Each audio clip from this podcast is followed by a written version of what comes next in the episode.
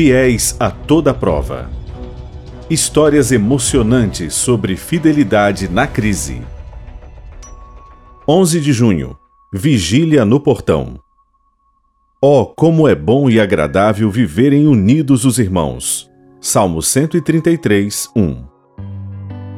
Nem sempre é fácil estar na igreja em todos os cultos, não é mesmo? Embora existam batalhas espirituais que impeçam algumas pessoas de congregar, muitos irmãos enfrentam desafios geográficos. Pode ser que, para você, ir à igreja seja algo bem simples, como tomar um ônibus, dirigir poucos quilômetros ou simplesmente atravessar a rua.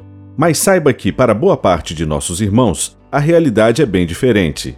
Muitos precisam caminhar longas distâncias, talvez por horas, para chegar a uma igreja ou um local de culto. É triste ver a inquietação de algumas pessoas ao ter que ficar poucos minutos a mais na casa do Senhor.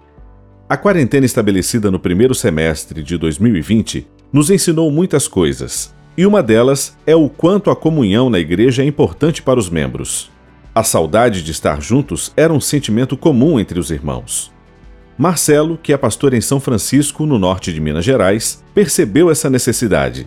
Então convocou os líderes de sua igreja para o que ficou conhecido como Vigília de Portão, ao longo de dois dias, eles passaram na casa de todas as famílias da igreja, cantando louvores em frente ao portão. Em cada visita, deixavam uma mensagem de esperança e materiais impressos para a edificação espiritual do lar. Os irmãos se emocionaram diante daquela iniciativa e muitas lágrimas de alegria foram derramadas.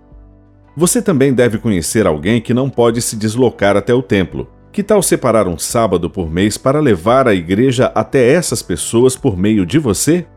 O Salvador ia de casa em casa, curando os enfermos, confortando os que choravam, consolando os aflitos e inspirando paz aos desconsolados. Tomava as criancinhas nos braços e as abençoava, dizendo palavras de esperança e conforto às mães cansadas. Com infalível gentileza e ternura, ele se aproximava de cada forma de miséria e aflição humanas. Livro Atos dos Apóstolos, página 232.